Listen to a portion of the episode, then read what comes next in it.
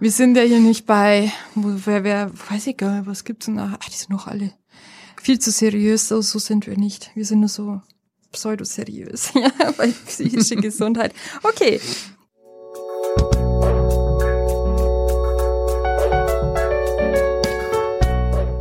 Herzlich willkommen zu PG, dem Lora Forum rund um die psychische Gesundheit. Es geht um die hellen und dunklen Seiten unserer und vielleicht auch ihrer Seele. Unsere Themen reichen von Meditation, Achtsamkeit, emotionale Intelligenz bis zu ADHS, Borderline und Burnout.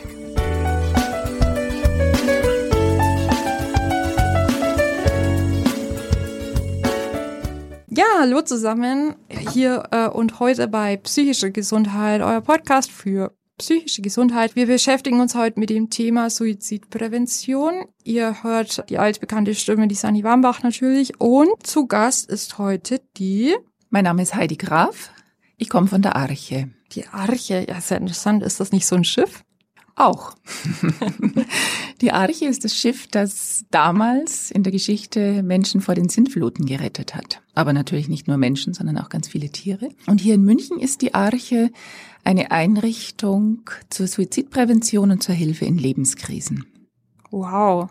Mutig, mutig, denn ähm, das ist äh, ja spannend. Also die Ache ist hier in München ein Verein für Lebenskrisen und Suizidprävention. Interessant. Ich widme ja diese Folge jetzt quasi einem verstorbenen guten Freund von mir und ja auch ein Suizid verstorben und ähm, deswegen ist mir diese Folge heute auch besonders wichtig, dass wir die aufnehmen, denn ich weiß ja auch gerade im Bereich psychische Gesundheit ist es manchmal schwierig wenn man das Thema nicht ausreichend behandelt. Liebe Frau Graf, was ist denn die Arche? Ja, in der Kurzform habe ich es ja gerade schon genannt, eine Einrichtung. Die Einrichtung ist eine Beratungsstelle. Es kommen Menschen zu uns, von Montag bis Freitag zu den normalen Geschäftszeiten, die ein Anliegen haben. Das kann sehr unterschiedlicher Natur sein, aber natürlich so wie unsere Überschrift auch lautet, in der Regel Menschen in relativ zugespitzten Lebenssituationen, bei denen die bisherigen und eigenen Bewältigungsstrategien aus irgendeinem Grund nicht mehr ausreichen und unter anderem und natürlich letztendlich auch vor allem Menschen, die in einer Situation sind, bei denen sie das Leben tatsächlich in Frage stellen. Also mhm. die dann eher auch mit dem Gedanken an den Tod, ja, spielen ist jetzt äh, eigentlich der falsche Begriff, aber die mit dem Gedanken an den Tod umgehen, weil das Leben unerträglich geworden ist. Wie entsteht der Suizidgedanken oder wie wird denn das Leben unerträglich? Wie, wie, was passiert denn da, muss denn passieren, dass das Leben unerträglich wird? Das ist letztendlich bei jedem vollkommen anders. Also bei jemand, der mit 16 an den Tod denkt, ist es unter Umständen natürlich was völlig anderes als bei jemandem, der schon sehr viel älter ist. Es sind meistens natürlich individuell, aber eine Summe von belastenden Ereignissen oder von belastenden Stimmungen, von Verlusten, von Druck, von Sorge, von Angst, vielleicht eine Grundstimmung von Depression, dass die Idee entsteht, der Tod könnte fast ein hilfreicher Ausweg sein. Ja, so würde ich es fast nennen. Gleichzeitig ist der Tod natürlich auch höchst angstbesetzt. Wer will denn tatsächlich einfach sterben mit all dem, was da auch an Risiken damit verbunden ist? Schmerzen, die Frage wie. Und dann gibt's trotzdem meistens ganz, ganz viele, oft kleine, aber doch Momente, die auch wieder für das Leben sprechen. Zum Beispiel die Katze, die versorgt werden möchte. Das Kind, das man nicht allein lassen möchte. Aber manchmal ist es ja dann doch so, ne? Manchmal ist es doch so.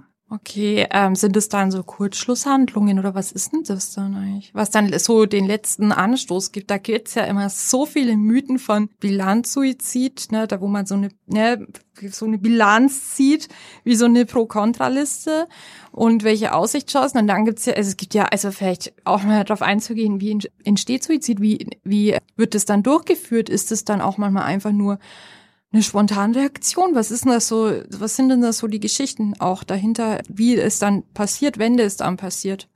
dass man halt weiß, wo man dann eingreifen muss. Deswegen frage ich natürlich nach. Also diese Geschichten sind natürlich genauso unterschiedlich wie die Situationen, die überhaupt dazu führen, dass sich das Leben so verengt. So unterschiedlich wie die Menschen zu uns kommen. Da gibt's jetzt äh, nicht das klassische Beispiel. Und äh, Ihre Frage bleibt letztendlich nicht ganz, also die bleibt letztendlich unbeantwortbar, weil Menschen, die einen Suizid vollziehen, die können wir nicht mehr fragen. Menschen, die einen Suizidversuch gemacht haben und überlebt haben, die kann man fragen, das ist richtig. Und es ist eben dieser, meistens dieser Mix aus vielen vorangegangenen, schwierigen Ereignissen, die einen an den Rand der eigenen Möglichkeiten bringen und möglicherweise dann schon auch noch ein Zusatzauslöser, der vielleicht gar nicht so groß sein muss, aber der dann in dem Moment dazu führt, dass jemand doch die Entscheidung trifft, ich tu's. Ja, psychische Gesundheit heute. Zu Gast ist die Frau Heidi Graf von der Arche. Wir sprechen über Suizidprävention, also ein wichtiges Thema. Vielleicht nicht sogar das wichtigste Thema im Bereich psychische Gesundheit. Also ich will jetzt nicht ähm, so dingsig klingen, aber es ist schon durchaus ähm, ja bekannt, dass das natürlich auch bei psychischen Krisen so weit kommen kann. Ne? Im schlimmsten Fall. Ja, die Frau Graf ist jetzt, wie lange sind Sie jetzt nochmal bei der AHES schon? So fünf Jahre oder so um den Dreh? Bisschen weniger. Bisschen weniger? Möchten mhm. Sie mal sagen, was ist denn eigentlich Ihre Aufgabe da? Also meine Aufgabe dort ist äh, hauptsächlich die Geschäftsführung, das heißt letztendlich den ganzen Rahmen, den ganzen Rahmen stützen, immer wieder organisieren und bilden, was die Mitarbeiter anbelangt und was die Finanzierung anbelangt. Und was Presse angeht ein bisschen, ne? Das ist dann natürlich auch ein Teil davon, Öffentlichkeitsarbeit, Presse, Medienanfragen. Aber nicht nur, wir verteilen das durchaus im Team. Es gibt viele langjährige Mitarbeiter und Mitarbeiterinnen, die das genauso übernehmen. Immer wieder. Und Sie haben viele Therapeuten dort. Viele ist jetzt relativ. Wir haben acht Beraterinnen und Berater, die alle mit einer halben Stelle dort arbeiten. Also ah. letztendlich sind es nur vier volle Stellen, die verteilt sind auf acht Menschen und langjährig erfahren in dem Bereich, glaube ich, gell? Auch. Gott sei Dank. Mhm. Gott sei Dank haben wir eine sehr geringe Mitarbeiterfluktuation. Momentan ist die leider, wobei leider in Gänsefüßchen zu sehen ist, ein bisschen höher, weil Menschen in Rente gehen. Da hatten wir jetzt gerade einige in relativ kurzer Zeit nacheinander, die aber zwischen 10 und 25 Jahren in der Ache waren. Also von daher, das, was Sie gerade beschrieben haben, durchaus sehr viel Erfahrung dann ansammeln konnten, sehr viel Expertise und sehr viel äh, Wissen, aber auch einfach Gesprächsführungserfahrungsschätze angesammelt haben, um mit Menschen, die Suizidgedanken haben, ein gutes Gespräch führen zu können. Was hält denn solche Leute bei der Arche eigentlich? Was fasziniert die da? Zieht es einen nicht runter? Mit ständig sich mit Suizid befassen zu müssen oder ja, also ich, ich schon irgendwie schwer vorstellbar, ne? Oder was was machen die dann oder was machen auch sie dann, um sich zu erden nach so einem Arbeitstag? Ohne die Frauenarbeit kann die kapitalistische Wirtschaftsordnung nicht bestehen und wird immer weniger ohne sie bestehen können. Lilly Braun, deutsche Frauenrechtlerin. Laura München, dein freies Radio. Nicht nur im Frauenmonat März, feministisch. Also die meisten aus dem Team haben eine gute Beziehung zur Natur.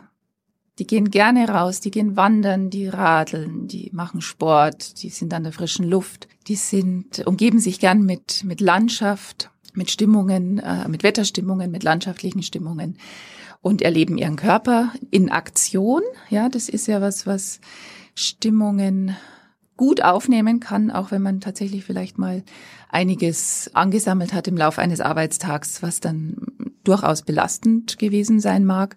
Das lässt sich oft reduzieren über einen Spaziergang, über Joggen, über Radlfahren, über die Wochenendbergtour, über die Skitour, übers Reisen, Campen am Meer. Ja, also wirklich diese, diese, dieser intensive Kontakt zur Natur. Das ist so ein ein wesentlicher Punkt, den ich immer wieder beobachte im Team, wie wichtig das den Einzelnen ist und wie sehr es auch hilft, mhm. sich selber in der Balance zu halten und auch durchaus auch Kultur. Ja, und Theater, Musik. Wirklich, ich kann, ich kann es jetzt mal nur bestätigen. Ich war jetzt äh, da seit langem, langem mal wieder im Museum. Also in mhm. eigentlich eine Kunstgalerie Oh, ich hätte das nicht denkt. Aber die Kunst, gell?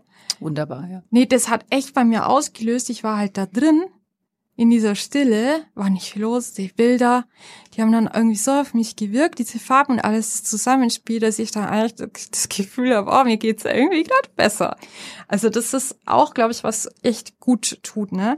Aber um wieder zurückzukommen. Was hält die Menschen und wie hält man's aus? Genau, was hält also die Menschen, was hält Jetzt haben wir ja so ein bisschen über die Balance gesprochen. Es ist natürlich so, und da ist es ja ähm, überhaupt in der Krisenintervention so, oder auch wenn man ähm, in der Psychotherapie tätig ist oder auch in anderen psychosozialen helfenden Berufen, man kann dann in diesen Berufen lange arbeiten, wenn man immer wieder das Erlebnis hat, dass man wirksam sein kann. In einer konstruktiven Weise wirksam.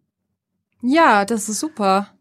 Gut, ja. Und das passiert ja Gott sei Dank doch immer wieder, dass Menschen in einer sehr verengten Lebenssituation bei uns ankommen und nach einigen Gesprächen mit einem etwas anderen Gefühl auch dann wieder in ihr eigenes Leben ohne die Arche weitergehen und der Suizid oder der Suizidwunsch, der Suizidgedanke nicht mehr ganz so im Vordergrund steht wie vielleicht zu Beginn der Gespräche.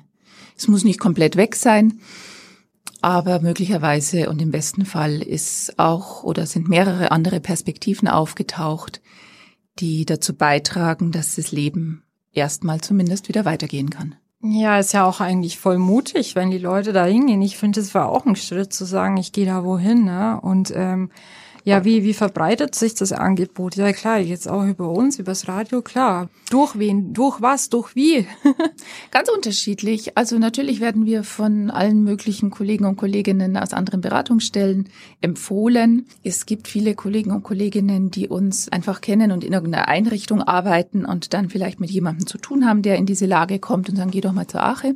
Schulpsychologen äh, kennen uns. Äh, wir sind natürlich im Internet ganz gut zu finden. Wenn Sie Suizid eingeben, Suizidhilfe, Krisenintervention, dann kommen wir relativ aber schnell. Es gibt doch fast hm? keiner ein, der Suizidgedanken hat. Also wenn, also wenn man, wenn man Suizidgedanken hat, dann kommt dann erst sowas wie, also früher gab es da immer so Suizidforen, da konnte man sich dann über alles Mögliche austauschen, was man aber auch alleine, glaube ich, ganz gut hinkriegt. Und dann ist es aber so, dass die ja dann irgendwann mal genau wie diese Pro Ana und Pro Mia Foren, die wurden ja dann Gott sei Dank verboten, muss man auch dazu sagen. Äh, ich war ja Gott sei Dank nie in sowas aktiv, ne? Also ich, ich kenn's, ich war eher, also ich war in einem anderen Selbsthilfeforum aktiv und das war wirklich eher so für den Genesungsbereich ne, angegliedert. Aber was ich jetzt sagen will, ist, ähm, ist es nicht so, dass wenn man irgendwie Suizidgedanken eingibt oder so, dann erscheint doch nicht gleich die Arche, oder? Jetzt wirklich? Kommt es dann sowas? Das müsste ich jetzt nochmal ausprobieren, unter welchen Stichworten, dass die Arche auf gar keinen Fall kommt, sondern eher solche, solche Chatforen oder irgendwelche anderen Dinge, die eher äh, runterziehen. Gibt's ja nicht mehr, außer ähm, im Darknet vielleicht. Ja, aber macht's Aber nicht. wenn Sie irgendwie eingeben, Hilfe bei Krise, Krise, Suizidprävention, Suizidgedanken, äh, Unterstützung für die Hilfe, also wenn Sie sowas eingeben, dann ist die Ari ganz schnell ganz weit oben. Cool. Mhm. super. Mhm. Gibt's eigentlich vergleichbare Einrichtungen auch woanders? Ja, auf jeden Fall. Also woanders meinen Sie jetzt nicht in München? Die Insel und den Krisendienst, den möchte ich ausdrücklich dazu nennen. Wir Stimmt. arbeiten eng zusammen. Die sind natürlich noch schneller als wir. Ja, bei uns muss man immer erstmal anrufen und einen Termin machen. Der Krisendienst ist sofort immer erreichbar, 24-7. Die weisen natürlich auch öfter zu, aber sind in sehr akuten Fällen die schnelleren und äh, natürlich in dem Fall auch die richtigeren. Und die Insel, hat zwar nicht den Schwerpunkt Suizidprävention, aber ist durchaus eine super Anlaufstelle für alle Fragen von zugespitzten Lebenskrisen. Super. Und in anderen Städten ist es nicht, also einzeln ja, soweit ich es weiß, aber nicht so dezidiert wie wir jetzt in München. Also da sind wir äh, ziemlich allein. Also die meisten mhm. haben dann doch ein größeres Spektrum, was sie abdecken in dem, was sie im Angebot haben. Cool. Ähm, und jetzt wirklich Suizidprävention im engeren Sinn, da sind mhm. wir nach wie vor relativ allein. Gibt es auch Leute, die haben dann irgendwie so starke Suizidgedanken, dass sie dann wieder wegschicken. Äh, nicht wegschicken. Oh mein Gott. Nein, das meine ich nicht. Äh, einweisen lassen müssen oder so. Das meine ich. Also. Also es ist nicht so, dass es das nicht gibt, gell? das ist jetzt ein bisschen kryptisch ausgedrückt, aber es kommt erstaunlicherweise ganz, ganz, ganz selten vor, dass wir jemanden nicht verabschieden. Einfach in seine persönliche Freiheit wieder erstmal, ne, bis zum nächsten Termin. Ja, es lässt sich schon in der Regel so besprechen, dass wir sicher sein können, zumindest zum Gesprächsende. Was danach passiert, hat kein Mensch tatsächlich in der Steuerung, ja, aber zum Gesprächsende eine Sicherheit da ist, eine sehr große Sicherheit, dass jemand auch wiederkommt. Und wenn er wiederkommt, ist er natürlich noch lebendig. Wenn jemand. Ja, hoffentlich. Du wisst ja nicht, wie der sonst dahin kommt. Exakt. Aber tatsächlich jemanden am Ende des Gesprächs, also wenn, wenn die Situation am Ende eines Gesprächs immer noch so ist, dass jemand sich, dass jemand einfach keine Garantie für sich übernehmen kann und auch vielleicht gar nicht möchte, dann ist es durchaus sinnvoll, ihn vor sich selber zu schützen, aber es kommt wirklich sehr, sehr, sehr selten vor. Und dann initiieren wir eine Einweisung, die aber, also ich kann mich jetzt gar nicht erinnern, dass es mal gegen den Willen eines, eines Menschen gewesen wäre. Mhm. Also ich will es jetzt nicht ausschließen, die Ache ist 52 Jahre alt, dass es nicht auch mal vorkam, aber es ist extrem selten. Es ist dann doch in der Regel so viel Überzeugungsarbeit auch möglich, dass jemand dann auch freiwillig geht in die Klinik. Aber wir machen dann den ganz, ganze organisatorische drumherum, dass jemand auch sicher ankommt, dass Angehörige informiert sind, dass der sicher im Krankenwagen dorthin transportiert wird und ähnliches. Ja, psychische Gesundheit. Heute zu Gast ist die Frau Heidi Graf. Sie ist vom Beruf ursprünglich psychiatrische Pflegekraft und habe mich dann über unterschiedliche inhaltliche Zusatzausbildungen und einem Studium in Sozialmanagement jetzt so zu diesen äh, Möglichkeiten hingearbeitet, dass ich sowohl im Kerngeschäft wie aber auch in geschäftsführenden oder Leitungsfunktionen arbeiten kann. Ja, auch mal gleich eine Powerfrau im Gesundheitswesen, Teil 3. Nein, Spaß, heute geht's leider, na, was heißt leider? Es geht ja um äh, Suizidprävention ist eigentlich schon ein gutes Thema. Ich meine, klar, es gibt schönere Themen, aber es ist ein wichtiges. Und wir sprechen heute auch über die Ache als Anlaufstelle, aber natürlich auch, ja, was man tun kann, wie es dazu kommt, aber auch vor allen Dingen, was man tun kann und was einen dann auch ein bisschen am Leben hält oder ein bisschen ist gut, was einen am Leben hält, auf den Boden bringt und solche Sachen. Ja, nur für euch. Und ähm, mir ist es auch eingefallen, gell?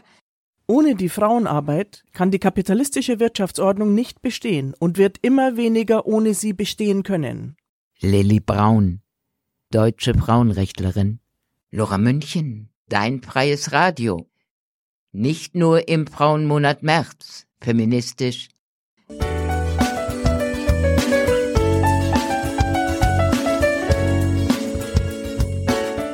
ist es irgendwie so, dass wenn, also damals ist ja zum Beispiel die Amy Winehouse, ne, an Suizid, ja, kann man schon sagen eigentlich, ne, so aus Versehen durch Suizid gestorben.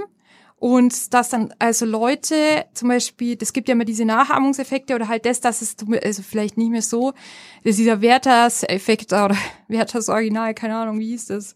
Von dem einen Buch da, naja, dass die Leute das dann halt nachmachen wollen und das ist ja eigentlich nicht so gut. Konnten Sie zum Beispiel sowas beobachten oder wenn da der eine Linkin Park Sänger dann sich da aufhängt, dass dann sowas, also um es mal ganz klar zu, zu nennen, weil es doch eigentlich voll schlimm. Darf man sowas eigentlich im Radio sagen, aufhängt? Weiß ich nicht. Aber es ist ja so letztendlich gewesen, uns haben ja auch alle darüber berichtet. Also dann können wir sagen, es ist passiert, ja.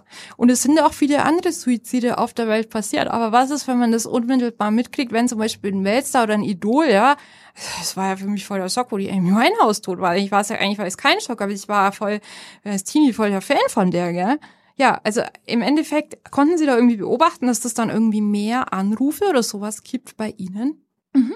Echt? Doch, das ist zu beobachten. Auch in den anderen Krisendiensten ist sowas dann zu beobachten. Äh, Robert Enke ist ja auch so ein Beispiel. Das heißt jetzt nicht unbedingt, dass Menschen dann sofort und äh, tatsächlich diesen Suizid auch verüben und vollziehen und vorher niemanden mehr informieren und keine Ambivalenz mehr entsteht zwischen Leben und Tod. Aber dass zumindest die Ideen stärker werden, ja, das könnte für mich eine Lösung sein, weil mein Leben ja auch gerade so und so mies ist. Diese Effekte sind schon zu beobachten, vor allem wenn es um solche prominenten Menschen geht. Es gibt ja so einen Kodex in der Berichterstattung über Suizid, dass eben genau dieser Effekt möglichst minimiert wird, wie man berichtet und ob man überhaupt berichtet. Jetzt lässt sich es bei einer, bei diesen Promis nicht vermeiden. Ansonsten wird möglichst wenig oder gar nicht über Suizid berichtet, um nicht diese Effekte zu verstärken. Es geht eher darum, in den Medien über über, also eher Erzählungen zu stärken, in denen es darum geht, dass Menschen an diesem Punkt waren, aber den auch überwinden konnten. Ne? Die, das ist ja diese gesellschaftliche Aufgabe, alles zu tun, um dazu beizutragen, dass Menschen eben nicht Suizid verüben aus einer großen inneren Not. Und diese große innere Not Normalerweise gehen wir ja davon aus, dass die auch ein Ende hat und dann danach vielleicht wieder ein, ein Licht am Ende des Tunnels zu sehen ist und dass jemand dann umkommt. In so einem Moment, wo eigentlich das Licht fast schon sichtbar gewesen wäre, aber für ihn halt gerade noch nicht oder für sie, das ist natürlich ein großes Drama. Mhm. Auch vor allem für die für die Hinterbliebenen. Das darf man ja auch nicht vergessen. Jeder Suizid betrifft sehr, sehr, sehr viele Menschen. Ja, da kommen wir gleich nochmal drauf ein, drauf, weil mhm. das ist ein extra Thema. Also danke, aber das also kommt gleich. Haben wir schon mal gespoilert, Dankeschön. Mhm. genau, also es ist ja auch so, ähm, dass das früher nicht so, glaube ich, so eindeutig geregelt war und mittlerweile steht ja wirklich bei der Berichterstattung immer dieses, ähm, ja, äh, wenn Sie Suizidgedanken haben oder irgendwas so in die Richtung, bla bla, dann rufen Sie an. Das ist dann meistens so ein Text und so. Und bei unserer Seite steht auch übrigens sowas, wo ihr euch hinwenden könnt bei Anlaufstellen. Gell? Also ja, also ihr müsst euch nicht nur immer an mich wenden, sondern ihr dürft auch euch gerne an direkt an die Anlaufstellen wenden, weil jetzt habt ihr es ja schon. Es wäre schön.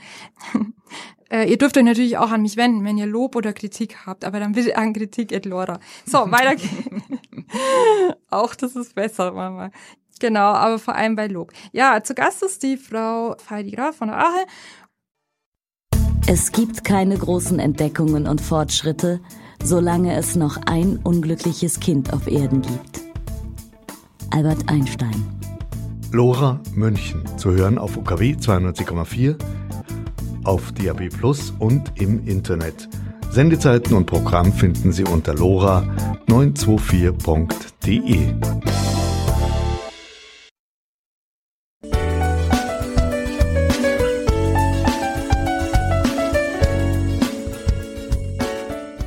ja, wenn dann zum Beispiel halt so Vorbilder sich das Leben nehmen, ja, ähm, da waren ja, da war ja auch mal so einer, der, der auch ganz viel aufgeklärt, gell? Und der hat sich ja dann doch umgebracht. Das ist doch gar nicht gut dann eigentlich so. Deswegen finde ich, sollte man sich gar nicht so Vorbilder nehmen, weil es zieht einen dann wirklich wieder runter, gell? Mhm. Ja, weil der dann sehr viel Verantwortung hat. Also macht es nicht so fest an irgendwas. Und jetzt, weil sonst setzt ihr die Leute halt auch voll unter Druck, dass die immer alles perfekt machen müssen und ihr Leben gut im Griff haben. Und dem ist nicht so nicht so, wie es vielleicht scheint, weil also Fall Viktor Staud war schlimm, gell? Haben, kennen Sie den zufällig? Nee, sagt mir jetzt gar nichts. Nicht? Nee, tut mhm. mir leid. Mögen Sie mich aufklären? Ah ja, das war das war ja tatsächlich einer, der hat da auch ein Buch drüber geschrieben, ne? Und war da auch ein ganz großer Verfechter über ähm, Suizidprävention auch. Und ja, der hat ja dann auch beide Beine verloren. Also mhm. sehr empfehlenswertes mhm, Buch, was der geschrieben hat. Und dann hat er sich halt ja letztendlich doch, äh, also der hat unglaublich viel gemacht, ne? Also super und hat sich ja letztendlich doch selber das Leben genommen, ne? Aber gut, der hatte nicht vielleicht die allerbesten Voraussetzungen dann nach dem Suizidversuch. Er hat seine Beine verloren. Das kann dann halt eben auch passieren, gell? Mhm. Mhm. Und ähm, wenn Sie sagen, der hat sich ja dann doch das Leben genommen, das ähm, hört sich für mich so ein bisschen pessimistisch an. Ich bin jetzt fast geneigt, das mal umzudrehen und zu sagen, na ja, er hat danach aber noch, ich weiß nicht wie viele Jahre, ich kenne das Buch ja jetzt nicht, Leben gehabt. Auch wenn es dann doch passiert ist, gab es noch mal eine enorme Anzahl, mehr oder weniger enorm, ich weiß es nicht, 10, 20 Jahre, ich weiß 20 Jahre, also ich glaube 50 ist er geworden und mhm. 20 Jahre, also mit 30 ja, hat er versucht sich Aber das ist doch, das ist doch cool, dass ja. der nochmal so intensive Zeiten hatte. Ich unterstelle mir jetzt einfach mal intensive Zeiten, weil beide Beine zu verlieren, sich ins Leben zurückzuarbeiten, ähm, an der Suizidprävention mitzuwirken. Also das sind ja unglaublich wirksame, wichtige Tätigkeiten. Und das hat er offenbar, bevor er dann doch verstorben ist, ähm, aber noch umgesetzt. Und das ist, finde ich, sehr, sehr zu schätzen. Stimmt eigentlich auch, das so gesehen. Ah, das ist mal ein ganz anderer Blickwinkel. Dankeschön. Ja, ich muss da, ähm, wenn ich das ganz kurz einführen darf, tatsächlich an eine, an eine sehr persönliche ähm, Geschichte, Geschichte denken. Ähm, ich habe vor kurzem tatsächlich auch einen sehr guten Freund durch Suizid verloren und der hatte vor fast 30 Jahren einen sehr schweren Suizidversuch gemacht. Ich habe ihn danach kennengelernt. Und ich habe diese fast 30 Jahre mit ihm sehr, sehr genossen. Und auch wenn ich jetzt das extrem tragisch für mich verbuche, dass es passiert ist und auch in welcher Situation es passiert ist, weil auch da denke ich, es hätte nicht viel gebraucht und er hätte überleben können. Aber diese fast 30 Jahre hat er enorm viel Wichtiges getan, Menschen beglückt, ähm, viele, viele Initiativen in diese Welt gesetzt. Und das ist ganz viel wert. Ich bin sehr, sehr traurig, dass es jetzt doch passiert ist. Ich hätte ihm ein natürliches Lebensende gewünscht in 30 Jahren. Aber wenn ich an die 30 Jahre denke, die er noch leben konnte und durfte und wie er gelebt hat, da bin ich einfach dankbar.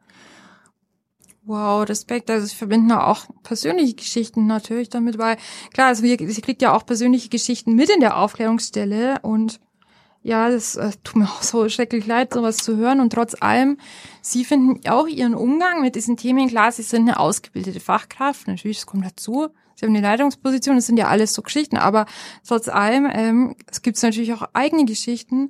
Und also ich bin auch, muss ich sagen, auch ein bisschen froh, dass wir das Interview jetzt im Frühling machen, weil wir haben es ja verschoben. Wir wollten es ja schon mal im November machen. Und da habe ich gesagt, ich traue es mir nicht zu, weil ich war echt auch nicht, als Moderatorin auch nicht in der besten Lage. Und jetzt habe ich aber echt das Gefühl gehabt, jetzt komm, jetzt machen wir's. Wir machen jetzt das Thema, weil im Endeffekt es ist, es ist gut, dieses äh, Thema Suizidprävention nahezulegen. Und es ist halt wirklich so wichtig zu verstehen, dass wirklich, es gibt wirklich ganz viele Türen, gell?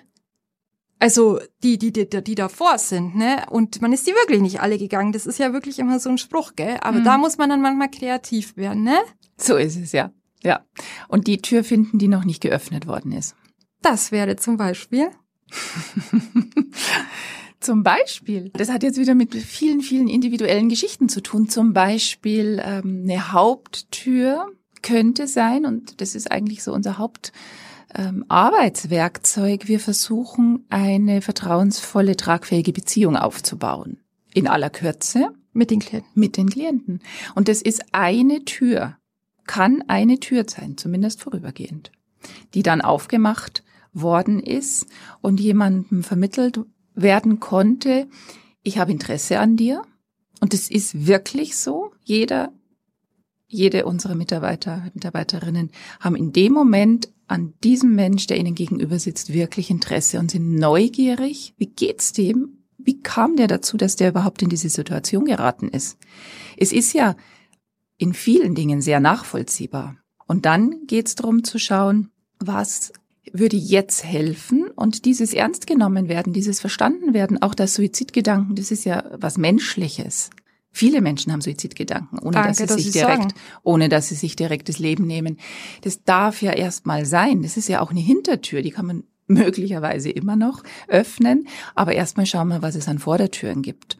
Um überhaupt so ein, ein, ein Gedankenmodell aufzubauen und dass, dass wir versuchen, so gegenüber zu sitzen, dass, dass, dass eine Beziehung aufgebaut werden kann, ein Vertrauensraum entstehen kann, ein Schutzraum entsteht das ist schon eine wesentliche Tür, die der oder diejenige vielleicht tatsächlich schon länger so nicht mehr erlebt hat. Auch wenn das temporär ist und wir uns dann irgendwann wieder verabschieden nach einer Handvoll Gesprächen. Trotzdem kann es wieder so ein Stück Impuls geben und Motivation, sich doch nochmal auf die Socken zu machen und zu schauen, wo kannst du noch hingehen, auch wenn ich jetzt gerade denke, das Leben ist, müsste zu Ende sein. Nur wenn jemand zu uns kommt, dann hat er ja diese Entscheidung noch nie endgültig getroffen, sonst wäre er ja nicht da. Genau. Und wir arbeiten genau mit dem auch, nicht nur, aber schon auch wesentlich mit dem Teil, der natürlich auch noch im Leben hält. Und auch das kann mal ganz, ganz ausführlich besprochen werden. Und dann sind manchmal von, manche von sich selber überrascht. Jetzt müssen wir ein bisschen anziehen hier zeitmäßig. Ja. Wo, aber gute Antwort. Ja, wo erleben Sie denn, sorry, ich war jetzt selber ein bisschen verströdelt. Kein Problem. Aber, aber bei dem Thema brauche ich ultra lange, um warm zu werden. Ja, zum Glück eigentlich auch. Wo erleben Sie denn eigentlich auch manchmal Resignationen?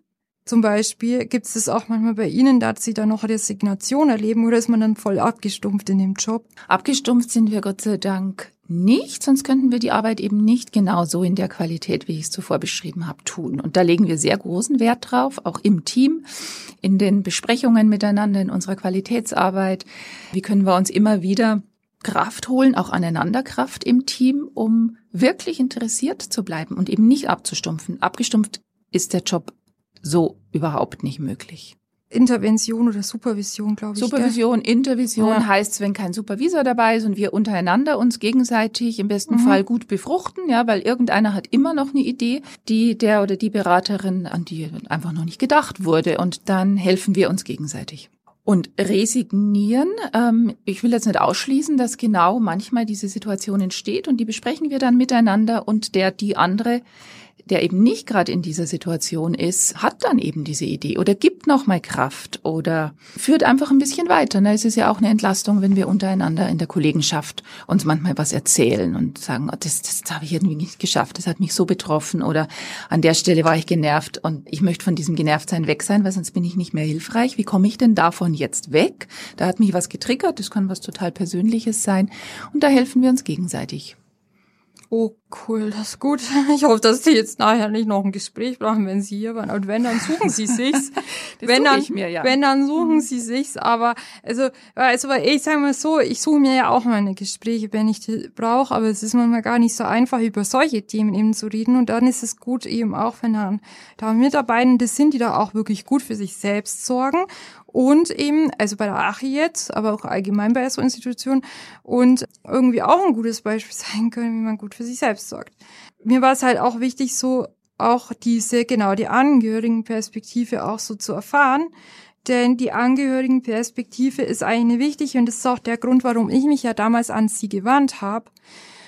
Weil ich voll verzweifelt war, weil ich das ja erlebt habe, wie schmerzhaft es ist, was sie jetzt ja auch schon erzählt haben. Und ja, jetzt hat ja auch mal ein bisschen was von mir, aber es ist halt auch so, dass ich dann auch irgendwie auf die Acht zufällig gestoßen bin, ich weiß gar nicht wie, und habe dann eine gute Beratung gekriegt. Und ich weiß ja, wie ich mich gefühlt habe als Angehörige, aber ich möchte jetzt auch mal von Ihnen auch hören, wie fühlt sich das als Angehörige an? Oder wie meinen für- Angehörige eher Ja. in dem Sinn von Hinterbliebene. Hinterbliebene im Oder? Sinn von, von auch wie individuell das sich anfühlen kann oder wie es dann, äh, ja, genau, die Angehörigenperspektive und wie schlimm das ist, wenn man einen Menschen sowas verliert, ne? Ja, das ist sehr schlimm, weil es so endgültig ist. Ne? Also bei jeder anderen Krise hat man immer das Gefühl, man kann noch irgendwas tun, auch wenn es einem gerade nicht einfällt. Aber bei einem vollzogenen Suizid ist es ist etwas Endgültiges passiert. Und man kann nur mit seinen eigenen Gedanken oder den anderen Hinterbliebenen äh, gemeinsam diese Gedanken noch austauschen und den Menschen vielleicht nochmal aufleben lassen in der Erinnerung. Fragen, die ganz oft entstehen, sind natürlich verständlicherweise, habe ich was übersehen? Hätte ich mehr tun können? Hätte ich irgendwas tun können, um ihn davon abzuhalten? Das sind Fragen, die entstehen ganz, ganz automatisch sich zu fragen, na ja, hätte man vielleicht noch ein Telefonat führen können, hätte ich, hätte ich früher anrufen müssen, ähm, hätte ich mich mehr zur Verfügung stellen müssen oder dürfen. Das ist nicht in München passiert, ne? von daher gibt es da nochmal ganz andere Überlegungen und Ihnen wird es möglicherweise anders äh, ähnlich gegangen sein. Diese Fragen stellen sich alle Hinterbliebenen. Was hat tatsächlich dazu geführt, dass dieser Mensch, der mir so wichtig war, sich nicht in diese seiner dunkelsten Stunden noch an mich gewendet hat? Was hat dazu geführt, dass er so isoliert war, so einsam und so entschlossen, dass selbst ich ihm egal war? Ja, aber oft, das oft sind Fragen, man's. die das sind Fragen, die sich äh, die Hinterbliebene durchaus stellen Mhm. und über die sprechen wir dann ausführlich. in dem in den Beratungen, gell? In den aber Beratungen, ja. ja, und es sind ja dann immer maximal fünf an der Zahl. Naja, was heißt maximal? Aber so um den Dreh. Also man sagt dann schon fünf, weil soll dann eventuell entweder entweder so weitergehen oder halt äh, auch eine therapeutische Richtung. Aber es ist halt eine super Erstanlaufstelle für sowas und es ist auch sehr ruhig da dort. Man kann da auch wirklich entspannen, ne? Ja, also äh, beziehungsweise naja, ist, wenn ihr euch wow, an der Isar chillen geht auch, aber wenn ihr jetzt natürlich wirklich da sowas erlebt habt oder so, oder selber von betroffen seid, dann, ne, rennt die Bude ein. Ich vielleicht noch kurz ergänzen zum Thema Angehörige? Wir beraten auch Menschen, die ähm, hoffentlich eben noch nicht einen wichtigen Menschen durch Suizid verloren haben, aber sich um jemanden Sorgen machen. Ach Der lebt noch. Es gibt aber Gründe zu denken, Mensch, dem könnte es richtig schlecht gehen oder er hat es vielleicht sogar geäußert. Und dann entstehen natürlich Fragen, was kann ich falsch machen, was kann ich richtig machen, an welcher Stelle sollte ich am besten wie handeln. Und da versuchen wir hilfreich zu sein, indem wir einfach solche Dinge durchsprechen. Also auch diese Angehörigen sind herzlich willkommen. Letztendlich natürlich gemeinsam dann Suizidprävention zu leisten. Da ist nicht der Betroffene bei uns, aber jemand aus dem Umfeld. Und das ist auch schon manch, manchmal die halbe Miete. Oder manchmal beide vielleicht. Und noch die Frage, also vielleicht auch, wenn ein Suizidversuch passiert ist, ne? haben wir ja, Ja. noch gar nicht gehabt. Kann So ja auch passieren, dass die dann auch dahin kommen. Ne? Mhm. Und dann sagen da ist was Schreckliches passiert. Also es ist ja total traumatisch. Ne? Mhm. Genau, das sind sie auch da. Gut. Mhm. Also Leute, Auch wenn wir ein nicht kommerzielles Tonstörung bei Lora? Ist ja unglaublich. Ohne euch wird's still auf der 92.4. Damit wir weiter senden können, brauchen wir eure Unterstützung. Weitere Infos im Internet unter lora924.de.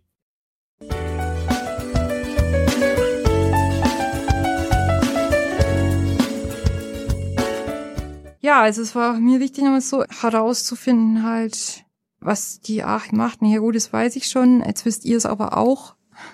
Das ist wichtig, dass ihr das wisst. Und dass es da eben viele Möglichkeiten gibt. Und dass Suizid natürlich eine Lösung sein kann, aber es ist halt, natürlich, es ist eine Lösung vom Problem, aber es ist halt schon irgendwo eine sehr konsequente Lösung. Und ich glaube, ähm, dass man eigentlich erstens mal sehr viele Menschen mit reinzieht.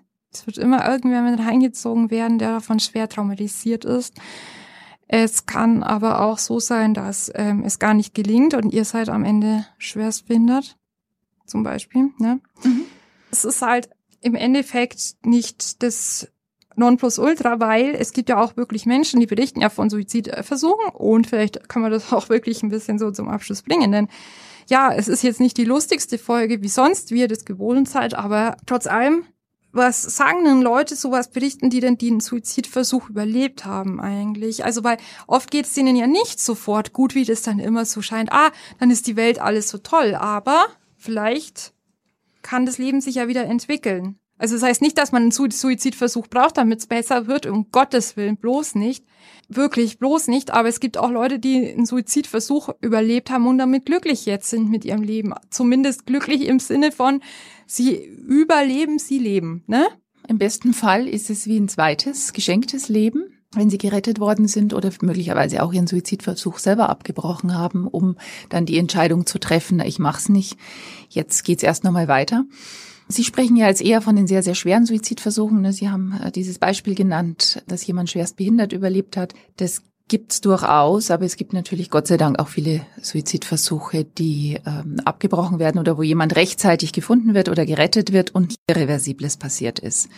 Da hat jemand natürlich dann auch noch eine bessere Chance, sage ich jetzt mal ein bisschen äh, salopp, ähm, wieder in ein normaleres Leben zurückzukehren. Aber selbst mit Einschränkungen kann es schon sein, dass das Leben nochmal eine andere, einen anderen Wert bekommt oder vielleicht auch nochmal aus, aus einer anderen Ebene, aus einer anderen Perspektive gesehen werden kann. Und natürlich gibt es auch Menschen, die nach dem Suizidversuch zumindest erstmal und möglicherweise erstmal länger ganz, ganz unglücklich sind. Weil sie sagen, ich wollte eigentlich sterben und jetzt bin ich nicht gestorben. Ähm, das ist dann eine, eine zähe Geschichte, heißt aber nicht, dass das so bleiben muss. Das ist ja auch ein Prozess, sich dann wieder dahin zu bewegen. Was heißt denn das jetzt eigentlich? Welche Bedeutung hat es für mein Leben? Was mache ich draus? Es ist auf jeden Fall eine sehr, sehr heftige Wende im Leben, in irgendeiner Form. Ja, ja, natürlich. Ich meine, es ist ja wohl voll das krasse Ding, wenn man sowas macht. Deswegen, oh Gott, macht das bloß nicht, bitte, echt. Leute, also, die liebe Frau Heidi Graf von der Ache war zu Gast. Vielleicht kommt sie ja irgendwann mal wieder. Wir fahren mal raus nochmal irgendwann. Aber eigentlich habe ich ja jetzt schon sehr, sehr viele Infos an der Hand, dass es das gibt, gell?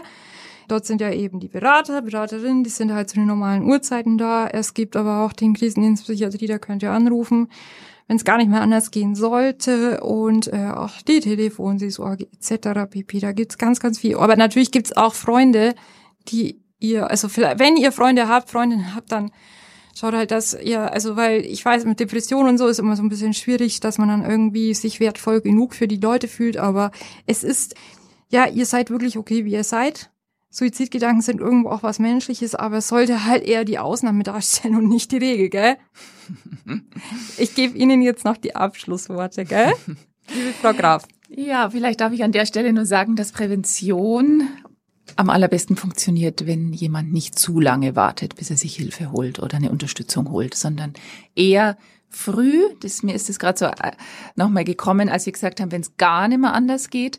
Ähm, klar, es ist immer gut, sich dann, selbst wenn es gar nicht mehr anders geht, sich Hilfe zu holen. Aber je früher, desto besser, desto mehr kann auch noch miteinander Konstruktives gemacht werden. Dafür möchte ich ausdrücklich werben. Und vielen Dank fürs Gespräch. Vielen Dank Ihnen. Sie haben das letzte Wort. Schön. Hat der doch Spaß gemacht, war gut. Ja, toll, vielen Dank. Vielen lieben Dank. Hat, jetzt echt hat es Sie gepasst, ja, oder? Ja, absolut. Sie haben ja in Ihren Fragen nur alles Mögliche zur Suizidassistenz drin gehabt. Da dachte ich, hoppla, darum habe ich so viel ja, Papier mitgebracht. Seit dieser, ähm, Ver äh, dieser, dieser äh, Veränderung in der Gesetzeslage, seit Februar 2020, ist natürlich die Suizidassistenz oder die Suizidbeihilfe, weil sie jetzt eben nicht mehr verboten ist geschäftsmäßig, immer wieder auch ein Thema. Und da sind wir natürlich als äh, Präventionseinrichtung für uns intern immer wieder befasst, aber verfolgen auch die gesellschaftlichen Entwicklungen und die Gesetzesentwürfe, um da für uns den einen oder anderen Schluss draus zu ziehen. Und es ist natürlich auch manchmal Thema mit den Klienten, klar. Danke. Ist ja okay. Das weil das ist halt im Moment eher fast ein provokatives Thema, weil es gibt Echt? nach wie vor keinen Gesetzesentwurf. Ja, ich bin für die Umsetzung. Es gibt keine Umsetzung bisher. Ne? Was ist tatsächlich gefordert, damit eine Suizidassistenz in Anspruch genommen werden kann? Und jetzt gab es halt die Wahl zwischendurch und die Regierung ist jetzt mit anderen Dingen beschäftigt. Nichtsdestotrotz wird es irgendwann eine Umsetzungsregelung geben. Was muss jemand, der das möchte und offiziell möchte und dieses tödliche Medikament haben möchte, was muss derjenige alles durchlaufen? Damit dem stattgegeben wird. Ich bin gar nicht mehr so arg dafür. Das geht bei, ja. weil die alten Leute dann sich voll aussortiert ja. fühlen. Die alten Leute, die ja. denken dann, ja, ich bin nicht mehr lebenswert oder so. Es gibt ja auch psychisch Kranke, das gibt ja irgendwie in Belgien oder so, da vor ein paar Jahren, da ist eine, eine Frau irgendwie in den 20ern, Mitte 20 oder so, da haben die entschieden, dass die wegen einer psychischen Erkrankung Sterbehilfe kriegt. Ja, super. Nee, in Holland, glaube ich, oder Bel ja, Belgien, Holland. Also die Nützlichkeitsdebatte kriegt auf jeden Fall Futter. Mhm. Und die ist ein, für, für bestimmte Menschen ein totales Gift. Ja, für, für alte Leute auch, weil die dann, oder das ist dann dieses Jahr wirklich eigentlich ein bisschen Euthanasie. Also ich finde natürlich andererseits ist es irgendwie auch berechtigt. Also ich, ich weiß nicht, andererseits ist es schon gut, dass man Leute, weil, weil, weil so unter den Bedingungen, wie manche Leute zum Beispiel im Altenheim oder so in der Psychiatrie leben müssen, da versteht man das schon, dass dann irgendwie der Wunsch nach Sterbehilfe aufkommt, weil die so menschenunwürdig behandelt werden. Aber auch die Leute, die da arbeiten müssen, müssen ja diese, diese menschenunwürdigen Zustände auch ertragen. Mhm. Und das ist dann eigentlich auch fraglich. Also deswegen gibt es diese zwei Seiten. Ne? Genau.